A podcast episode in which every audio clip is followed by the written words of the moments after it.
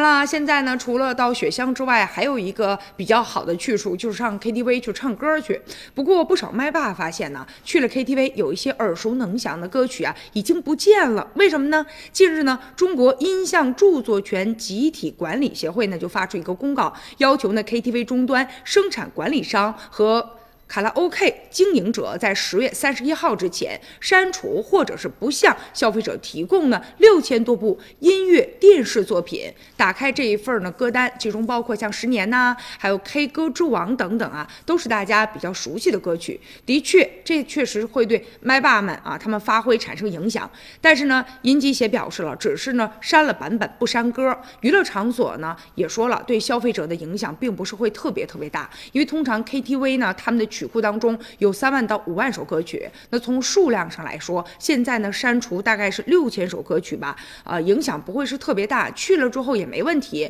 而且呢，现在删除的有一些歌曲，也不是目前呢点击量最大的这些歌曲啊，啊，以往啊，我们经常会看到一些呢音像组织或者是音乐人对某些 KTV 提起呢诉讼，要求停止使用未经授权的音像作品，而现如今呢，确实也是打响了 KTV 曲库正版使用的第一枪了。那针对广大的 KTV 设备生产的厂商以及呢卡拉 OK 经营者呢，发出了这些公告，要求呢停止使用六千多首歌曲。那也确实呢要保护啊咱们的这些音像作品了。其实呢，呃，在过去相当长的一段时间里，由于呢 KTV 的经营者啊，他版权意识相对比较淡薄，卡拉 OK 行业呢发展就成为了侵权著作权的呃一个呃侵犯著作权的一个重灾区。所以说这两年啊，咱们也随着这个呃版权啊法律法规知识的这个普及和宣传，大家对这方面也是越来越重视了。